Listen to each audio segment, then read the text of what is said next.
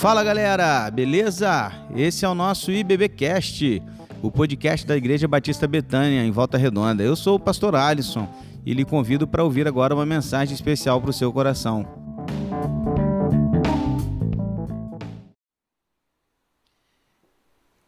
Recomeços. Estamos numa série de pregações falando sobre como recomeçar não apenas recomeçar, mas recomeçar bem. Depois de adentrarmos o ano de 2020 numa, num susto que causou pânico, que causou um, uma migração das pessoas para dentro das suas próprias casas, com muito medo do que viria a humanidade tem tentado recomeçar. E desde início de outubro, nós estamos conversando sobre como nós devemos e podemos recomeçar à luz da Bíblia. Se você ainda não acompanhou, você tem o privilégio e a oportunidade de depois pegar todas estas exposições que estão em podcast ou então no YouTube e voltar aí recomeçando desde o início das exposições bíblicas que estão em Ageu e Zacarias. Já estamos caminhando para o capítulo 7. E hoje nós vamos falar sobre intenções reavalie suas intenções. Eu queria hoje levá-lo a uma reavaliação das intenções do seu coração. Diz que uma, uma vez um pai saiu com seu filho e eles foram fazer uma visita, e nessa visita, então, o menino estava muito animado, né, muito empolgado e não conseguia parar em, em qualquer lugar. E o pai disse para aquele menino assim: Filho, senta. E aí o filho olhou para o pai e falou assim: Pai, eu não quero sentar, eu não vou sentar. E aí, passado mais um tempinho, o pai olhou para o filho e disse: Filho, senta. E ele disse: Não, pai, eu não quero sentar. E começou, né, continuou fazendo o que ele estava fazendo, até que chegou uma hora que, como um bom pai, ele olhou para ele e falou assim: Filho, agora você vai sentar, porque eu estou mandando.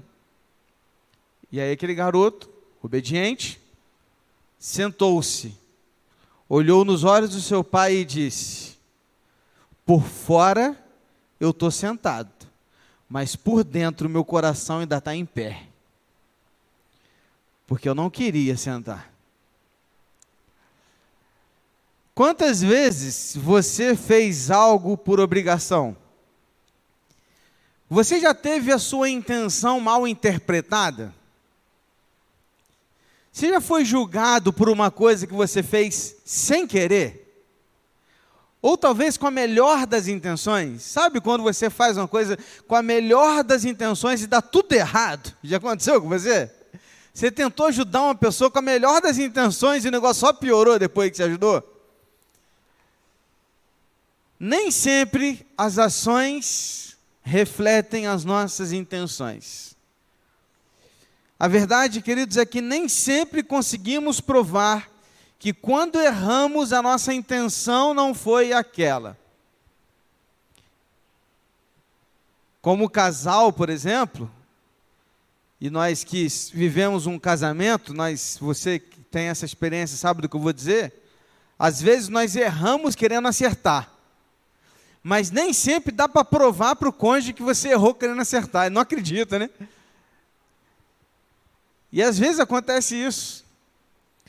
Ou então, talvez em algum momento você até mentiu sobre a sua intenção, apenas para receber o crédito por uma ação involuntária. Sabe quando você acerta sem querer? E você acertou sem querer, nem foi sua intenção, mas você fala que foi só para receber o crédito. É tipo aquele jogador de futebol que vai cruzar e faz o gol.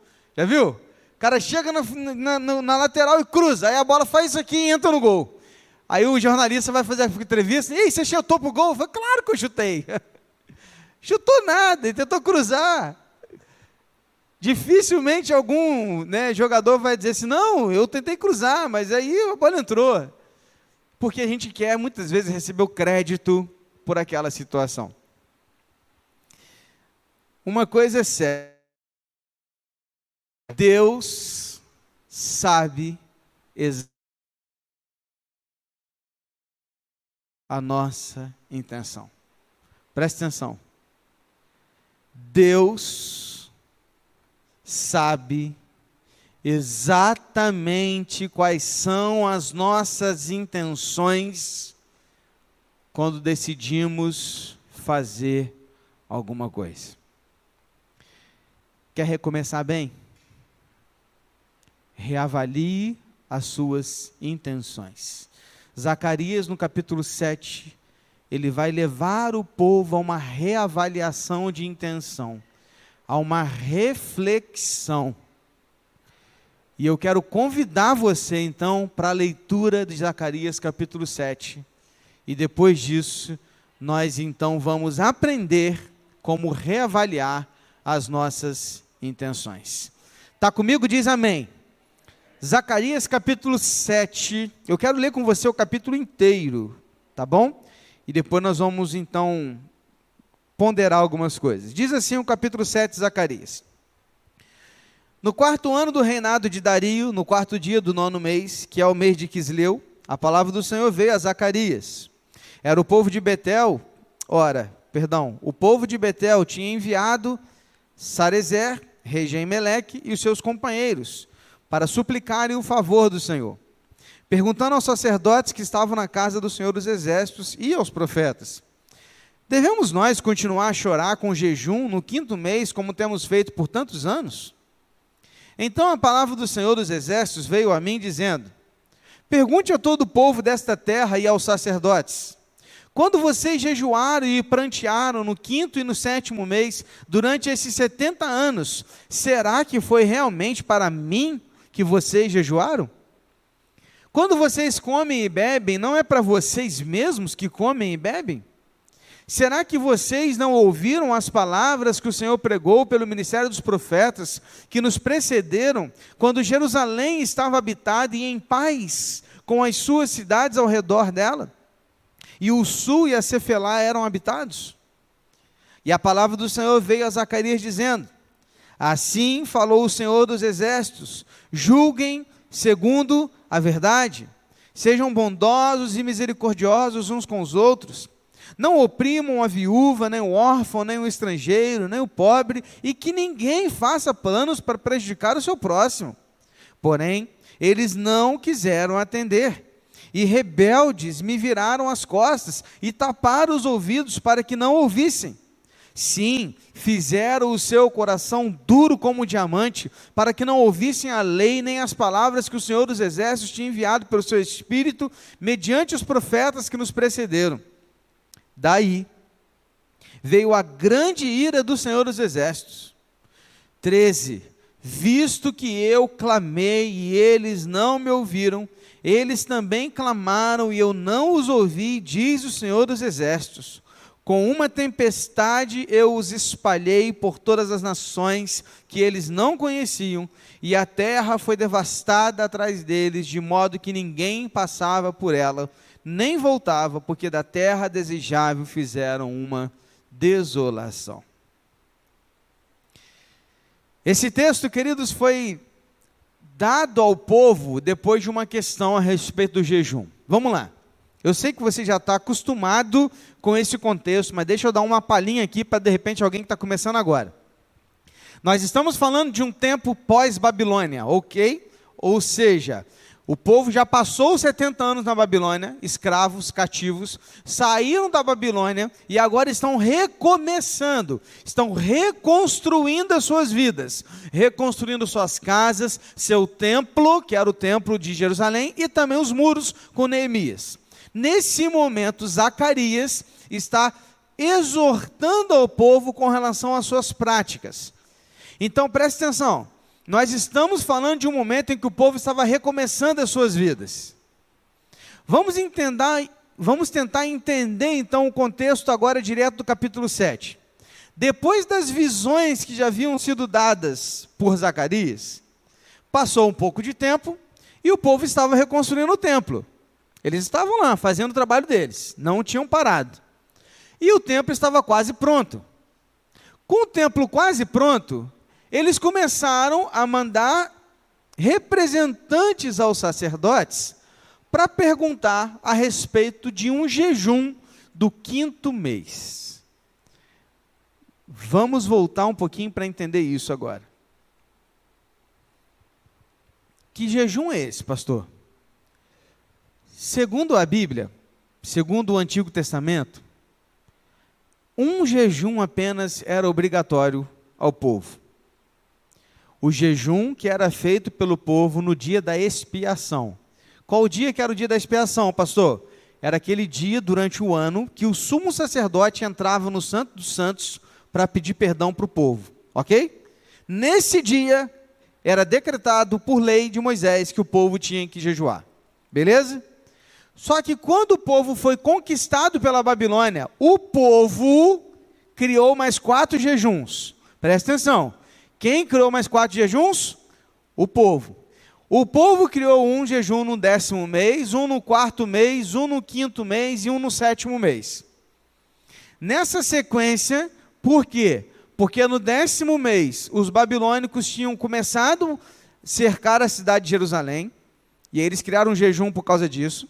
Os muros da cidade foram penetrados no quarto mês daquele primeiro ano do cativeiro, e eles criaram então um jejum para isso.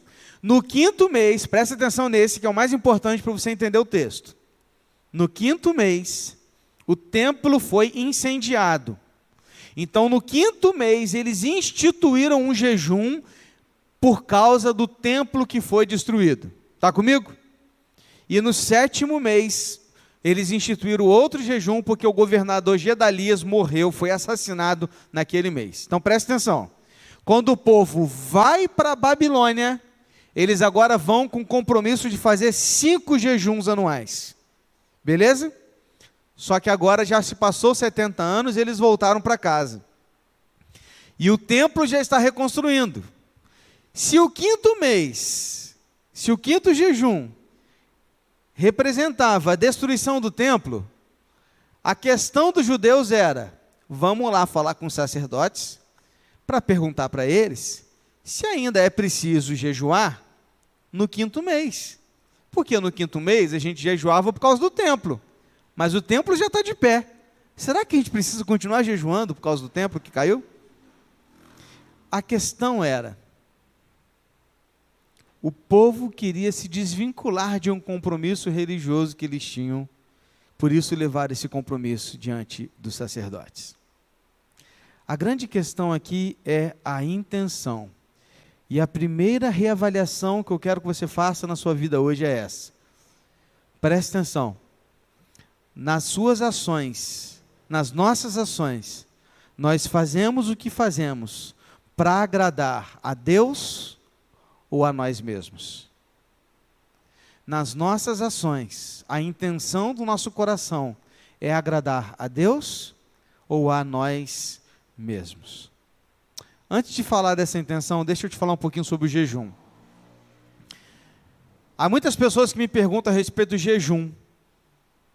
Por quanto tempo fazer jejum, pastor? Como fazer o jejum? Jejum de Coca-Cola serve? Jejum de chocolate? Jejum de rede social, de televisão. Tem gente que faz, né? Fala que está fazendo jejum de rede social. Serve? Isso é jejum, pastor? Eu quero conquistar uma coisa, eu quero casar, pastor. Eu quero passar na faculdade. Eu quero comprar o meu carro. Eu vou fazer jejum para que Deus me dê isso, tá certo? Vamos pensar um pouquinho sobre isso? Antes de a gente entrar na intenção? Eu queria passar por algumas rápidas considerações a respeito do jejum. Como batista, eu tenho minha vida inteira de batista. Eu nasci num lar batista. E como batista, eu posso te dizer que poucas, pouquíssimas vezes eu ouvi falar sobre jejum nas igrejas batistas. Pouquíssimas. A gente quase não fala sobre jejum e digo mais. Por não falar, acho que é quase a gente nem faz o jejum também. A questão é entender o que é esse jejum bíblico que Deus tanto espera de nós. Deixa eu te falar algumas coisas então. Primeiro, jejum não é barganha. Guarda isso. Não se jejua para conquistar algo. Pastor, quero passar na faculdade, vou fazer jejum até eu passar. Vou, eu quero casar, pastor, vou jejuar até casar. Não, não se jejua em troca de outra coisa. Primeiro, porque não se barganha com Deus. Não se barganha com Deus que tem tudo e não precisa de nada. Você precisa, Deus não precisa de nada de você. Então, jejum não é barganha, jejum é relacionamento. Guarda isso. Segundo, jejum é jejum, não inventa moda. Para com esse negócio de jejum de chocolate, jejum de Coca-Cola. Não, meu irmão, presta atenção. Jejum é jejuar de comida. Você vai deixar de comer por um período, para que neste período você dedique esse tempo a Deus. Então, eu vou deixar de alimentar a minha carne para alimentar apenas o meu espírito. Isso é jejum. Está comigo? Então, essa é a ideia do jejum. Então, não existe esse negócio de jejum de rede social, jejum de Netflix, jejum de televisão. Cara, se você quer parar por um tempo de fazer essas coisas para você se readequar e você está muito viciado, é uma coisa. Agora, não coloque isso na mesma, no mesmo patamar do jejum. Isso não é jejum, ok? Isso não é jejum. Então, entenda essa questão. Jejum é deixar de comer alguma coisa por um período e aí eu deixo de alimentar o meu corpo para ter um tempo específico com o meu Deus, alimentando assim o meu espírito. Ou seja, não há um tempo mínimo descrito na Bíblia, embora você não vai fazer jejum de 30 minutos. Isso não existe. Né? Pastor, vou fazer jejum, eu acordo 6 horas, tomo café, vou fazer jejum até meio-dia. Isso aí eu faço também, filho. Isso aí é mole, né? Isso não é jejum também. Você, tem que fazer jejum dentro de um período que você estaria comendo alguma coisa. Você está abrindo mão disso para você ter tempo com Deus. Então não adianta jejuar de meia-noite às seis quando está dormindo. Isso aí todo mundo faz. Tanto que o café da manhã, em muitos lugares, é chamado de quê? Desjejum. Você vai deixar de estar em jejum. Então, meu irmão, você faz jejum num tempo em que você estará deixando de comer para você ter tempo com Deus. O que, que eu faço nesse tempo, pastor? Eu vou trabalhar vou fazer jejum um dia e eu não vou comer desde amanhã até as seis da tarde e vou para o meu trabalho. Não, não precisa. Porque se o objetivo do jejum é você deixar de alimentar a sua carne para que você passe tempo com Deus, eu te pergunto, que tempo com Deus você vai passar trabalhando de 8 às 6? Tempo mesmo. É claro que em pensamento você está com Deus, é claro, não estou falando disso. Estou falando de você parar para ler a Bíblia, para orar, para dedicar oração, para para refletir, para cantar, para louvar. Isso é jejum, irmãos. Por isso que a Bíblia nos ensina a ir para o nosso quarto, trancar a porta e ter tempo com Deus. Vá para um lugar privado. Vá para um lugar privado. Só você e Deus. E passe aquele tempo você e Deus. Com a Bíblia na mão, com as canções no coração, com louvor. É assim que se jejua. Então, o que significa o jejum, pastor? O jejum significa deixar de alimentar a minha carne para alimentar apenas o meu espírito. Com qual objetivo? Relacionar-se com Deus. Só. É, só. E já está bom demais. Não tem sentido. Querido, é, olha, jejum é tão relacionamento que quando Jesus estava conosco, ele virou para os seus discípulos e falou assim: Não, não é tempo de fazer jejum, eu estou com vocês. Quando eu subir, quando eu for embora, aí sim vocês façam jejum. Olha isso, é tão relacionamento que se Jesus estava no meio dos seus discípulos, não tinha sentido eles jejuarem naquela hora, eles estavam se relacionando com Deus encarnado. Então, meus irmãos e minhas irmãs, jejum é isso. Está comigo, meu irmão? Está comigo? Pastor, conto para todo mundo que eu estou fazendo jejum. Não.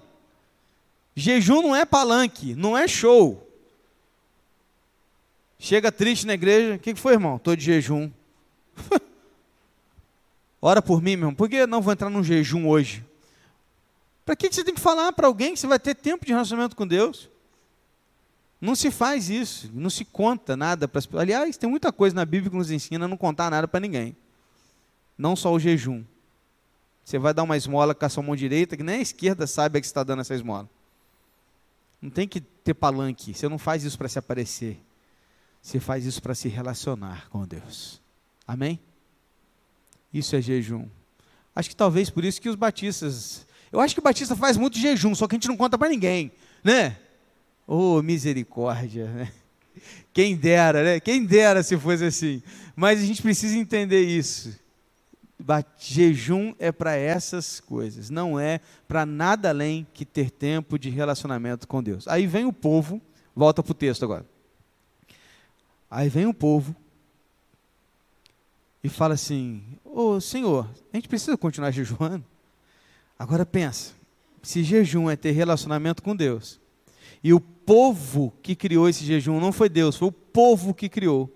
Ele mesmo criou e virou para Deus, Senhor, nós vamos jejuar agora todo quinto mês. E aí o povo vira para Deus e fala assim: Senhor, a gente não queria mais jejuar no quinto mês. Deus olha para o seu povo e fala assim: Mas quando vocês jejuaram e prantearam, será que realmente vocês fizeram isso para mim? Ele não para aqui, ele fala assim: E quando vocês comem e bebem, não é para vocês mesmos que comem e bebem. A questão, queridos, é que o povo estava preocupado em tirar do calendário uma obrigação que ele mesmo criou. Se a intenção do povo fosse adorar Deus, por que tirar do calendário? É a mesma coisa que eu virar para vocês e falar assim, gente, ó, a partir de agora, primeiro e terceiro domingo do mês, a gente não vai se reunir mais, a gente não precisa mais de cultuar a Deus, que a pandemia já está melhor, já estamos bem, já estamos recuperados, ninguém morreu, está todo mundo vivo aqui na nossa igreja, graças a Deus por isso. Então, ó, vamos diminuir os nossos cultos. Para que cultuar todo domingo? Olha, gente, vamos fazer o seguinte: não precisa ler a Bíblia nem segunda, nem terça, nem quarta. Lê só quinta e sexta, que já está bom. Está entendendo como é que é incoerente? Porque se a ideia é ter relacionamento com Deus, não tem por que eu querer tirar um tempo que eu separei para isso. Porque Deus olhou para o seu povo e disse: Vocês não faziam isso para mim. Vocês faziam isso para vocês mesmos. Uau!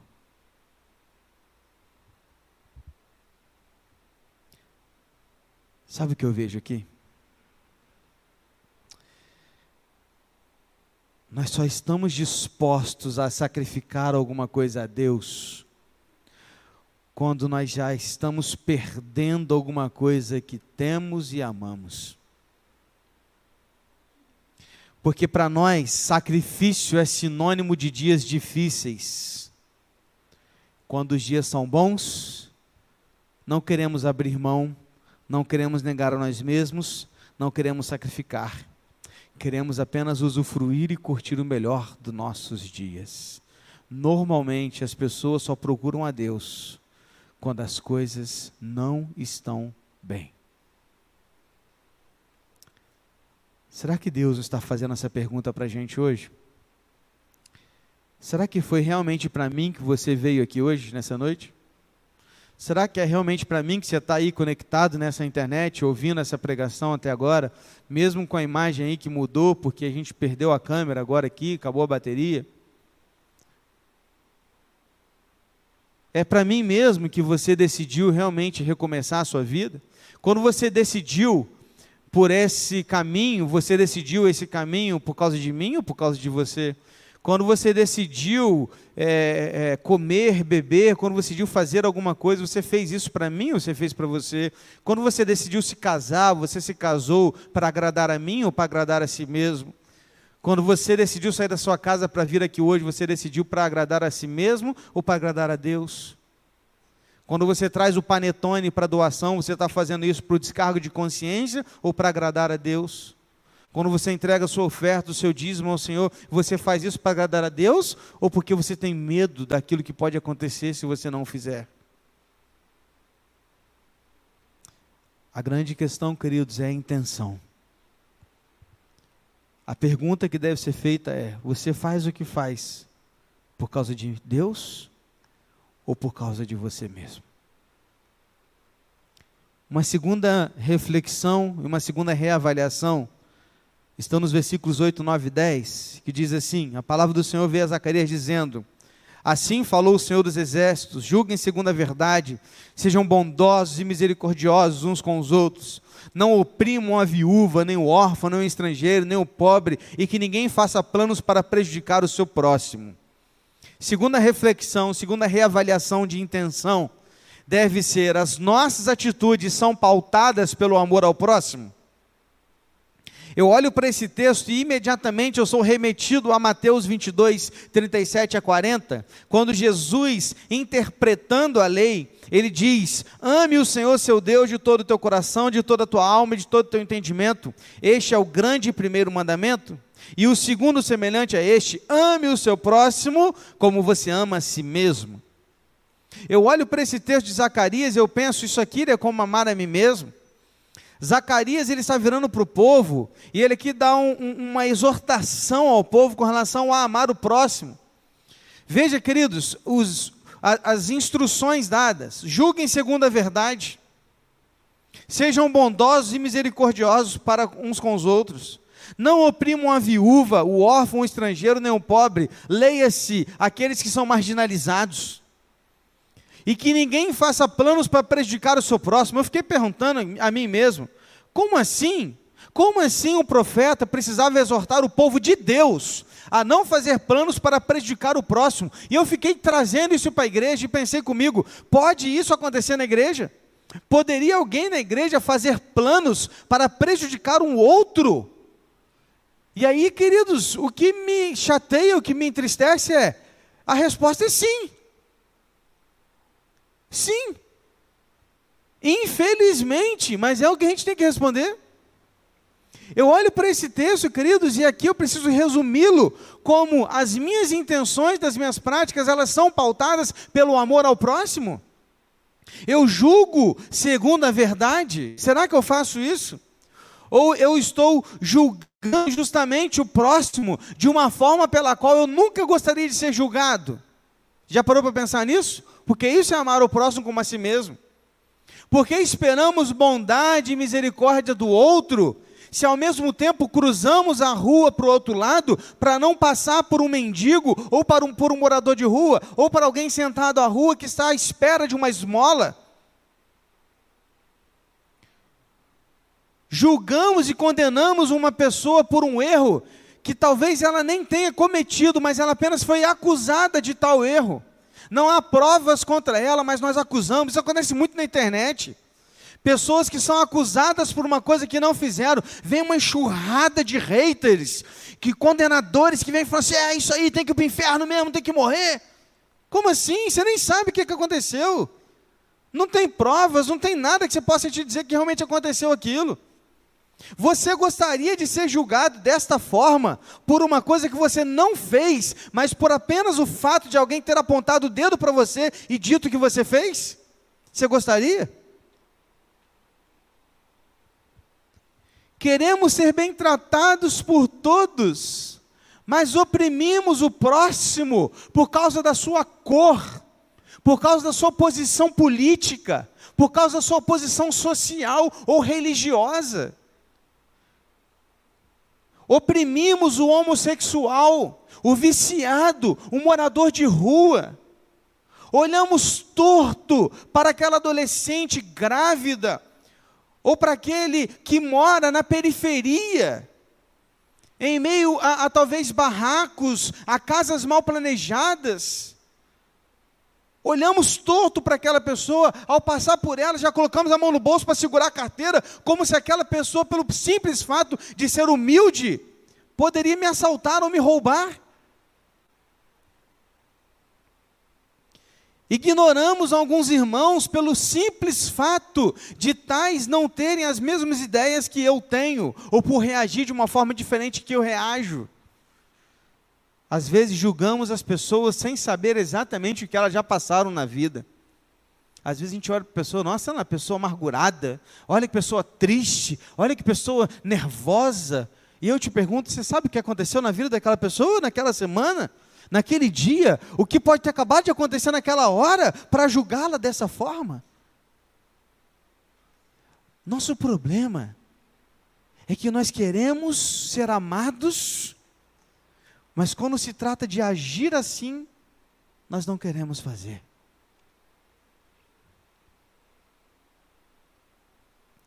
Precisamos parar, parar de agir contra o próximo por simples fatos ou por simples pré-julgamentos e preconceitos que talvez nós possamos criar.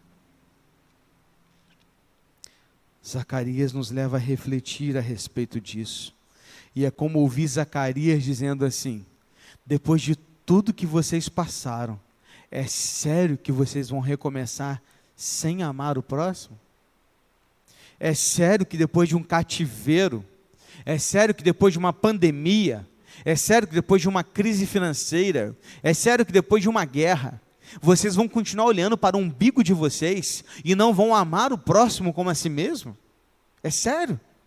É o que Zacarias está nos falando hoje. Queremos recomeçar, mas para recomeçar bem, precisamos refletir sobre o amor ao próximo. Não estou falando de ser um politicamente correto. Estou falando de respeito, de amor. É disso que eu estou falando. E você? Depois de tudo isso que você passou até aqui, vai continuar agindo assim? Sem amor? Ou vai agir amando o próximo? para a gente terminar a reflexão de hoje. A última reavaliação que eu gostaria que você fizesse se encontra nos versículos 11 a 13, que dizem assim: Porém, eles não quiseram atender, e rebeldes eles me viraram as costas, taparam os ouvidos para que não ouvissem. Sim, fizeram o seu coração duro como diamante, para que não ouvissem a lei nem as palavras que o Senhor dos Exércitos tinha enviado pelo seu Espírito, mediante os profetas que nos precederam. Daí veio a grande ira do Senhor dos Exércitos, visto que eu clamei, e eles não me ouviram, eles também clamaram, e eu não os ouvi, diz o Senhor dos Exércitos. Deus não esconde nada do seu povo. Ele diz: "Olha, vocês só estão, vocês só passaram pelo cativeiro porque vocês viraram as costas para mim, se rebelaram contra mim.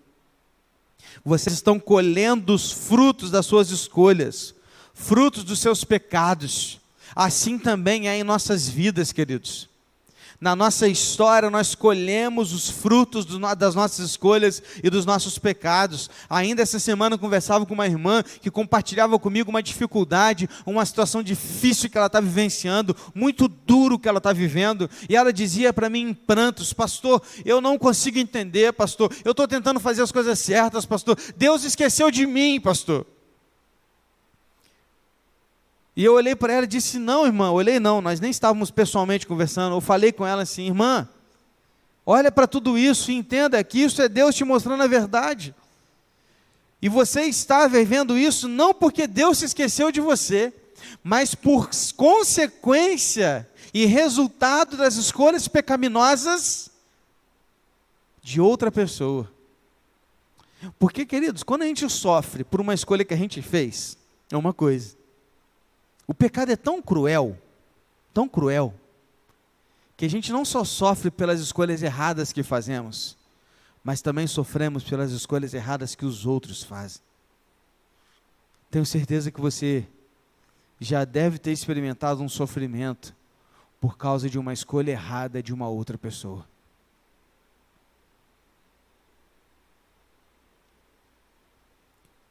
E isso não é Deus se esquecendo de nós mas somos nós escolhendo os resultados das nossas escolhas, das nossas escolhas.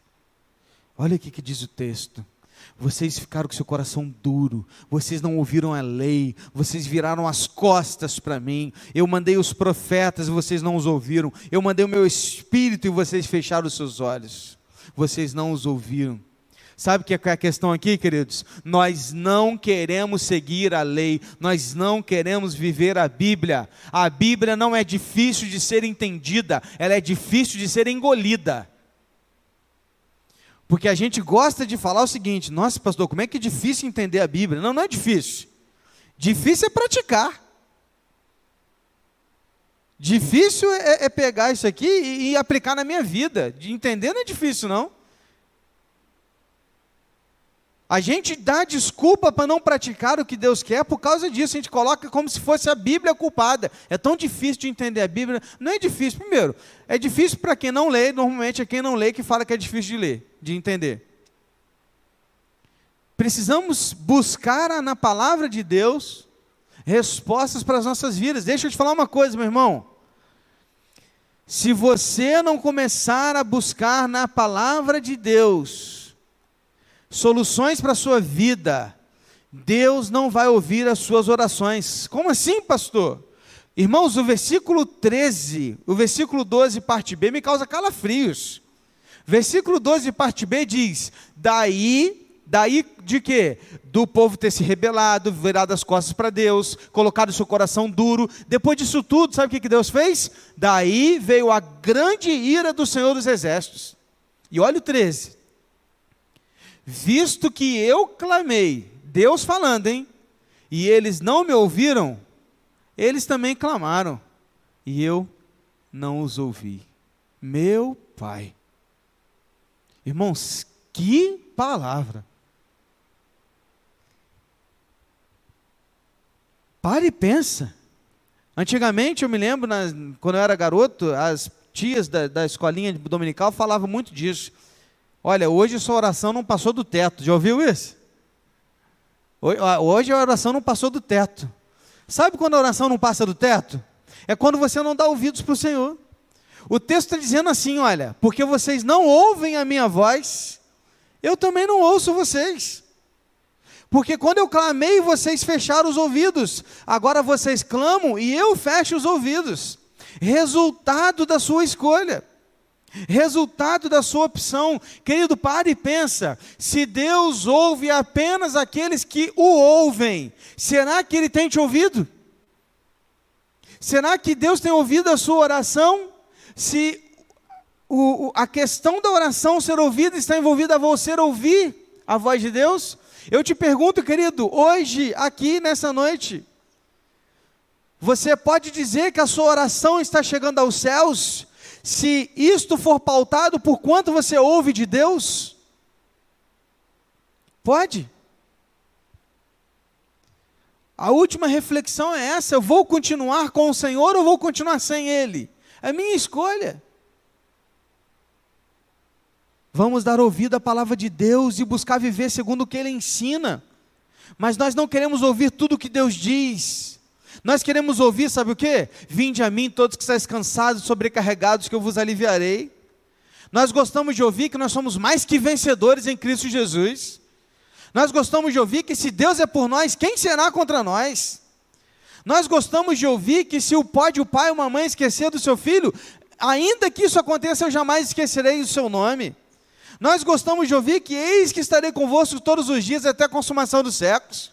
Mas esquecemos do faço discípulos em todas as nações, ensine a guardar o que eu tenho ordenado, batize em nome do Pai, do Filho e do Espírito Santo.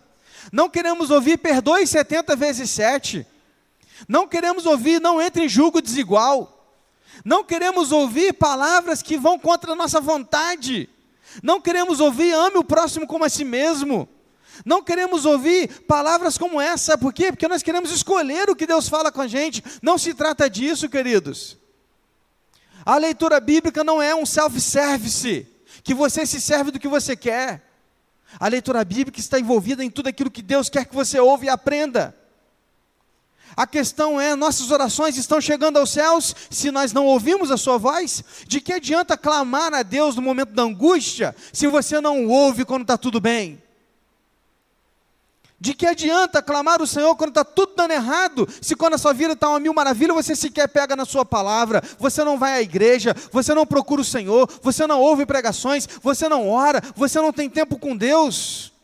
E aí, quando tudo cai e desmorona, você vai lá, Senhor. Aí Deus vai virar para a gente e falar assim: Como assim, Senhor? Porque quando eu falei para você fazer diferente, você não fez. Senhor? Porque quando eu clamei, você fechou os seus ouvidos. Agora você clama e eu fecho os meus ouvidos, diz o Senhor. Dura a palavra, irmãos. dura a palavra, mas a verdade. Porque eu não estou aqui para massagear o seu ego, eu estou aqui para te dizer o que a Bíblia diz. A questão é qual é a sua intenção? Qual é a sua intenção? Deus quer te dar um novo um começo novo, quer te dar um recomeço. Mas para isso você precisa se questionar. Você faz o que faz para agradar a Deus ou faz o que faz para você mesmo? Sua atitude está pautada pelo amor ao próximo e você realmente está preocupado em ouvir a voz de Deus? Ou você só quer ser ouvido? Porque só ser ouvido não é relacionamento, é ouvidoria. Deus não é um sistema de ouvidoria. Deus é o Criador que quer se relacionar com você. Relacionamento é uma via de mão dupla. Eu vou e volta. Vai e volta. Eu me relaciono. É disso que se trata o Evangelho. Não se trata de um local de ouvidoria. Feche seus olhos. Feche seus olhos nesse momento e, e clame ao Senhor. Eu queria que você realmente, querido, colocasse a sua vida agora diante do Senhor, pensando qual tem sido a sua intenção.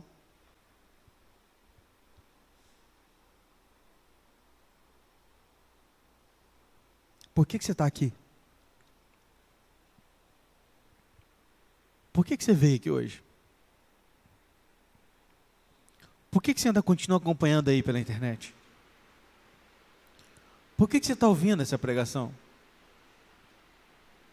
Qual é a sua intenção?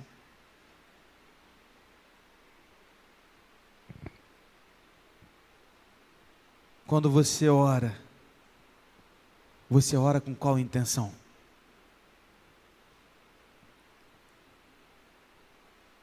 Quando você vai trabalhar, você vai trabalhar com qual intenção? Quando você serve no ministério da igreja, você serve com qual intenção?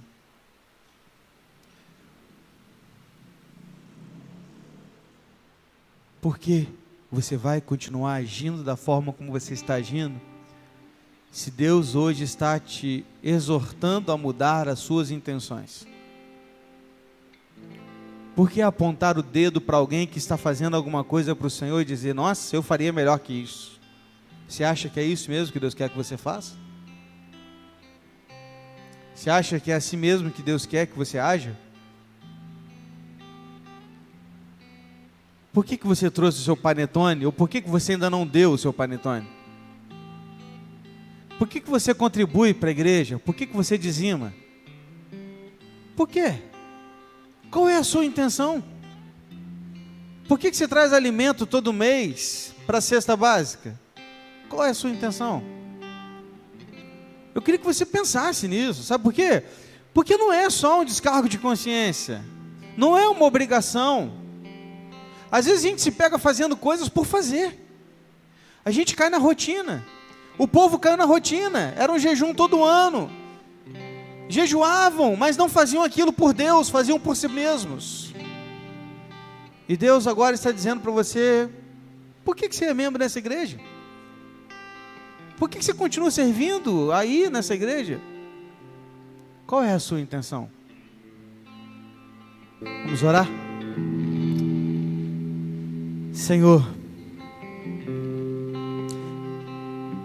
não queremos estar envolvidos em práticas religiosas.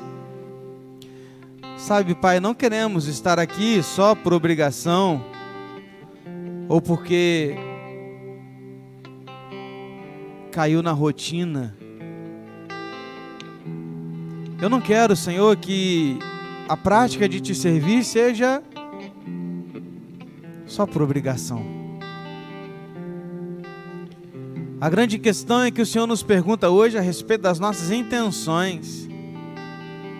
Vez por outra eu me questiono, eu me pergunto a respeito das pessoas, da humanidade, e chego à conclusão de que na verdade as pessoas procuram o Senhor não porque te amam ou porque querem estar contigo, mas simplesmente pelo fato de não quererem ir para o inferno.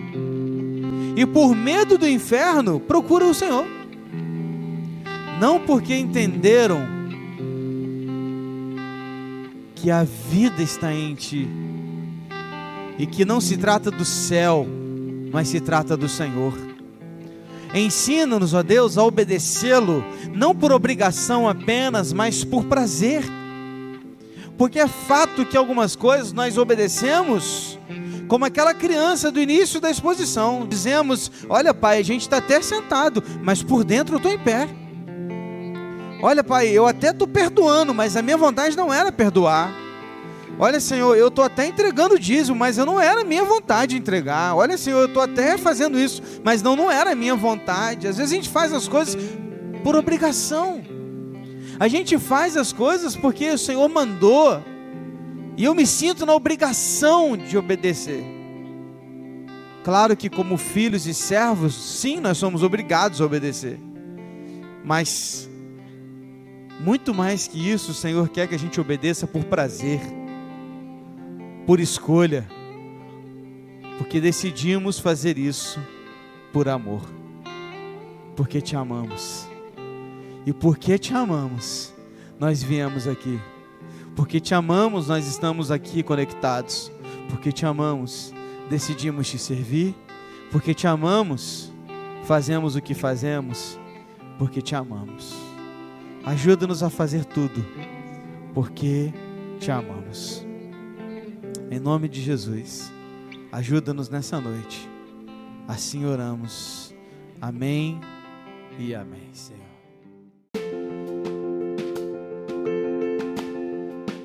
E esse foi o nosso podcast de hoje. Siga nossa igreja nas redes sociais e compartilhe também esse podcast com mais pessoas. Venha nos fazer uma visita na Rua Manuel Bandeira, número 53, São Luís, Volta Redonda, Rio de Janeiro. Um abraço e até mais.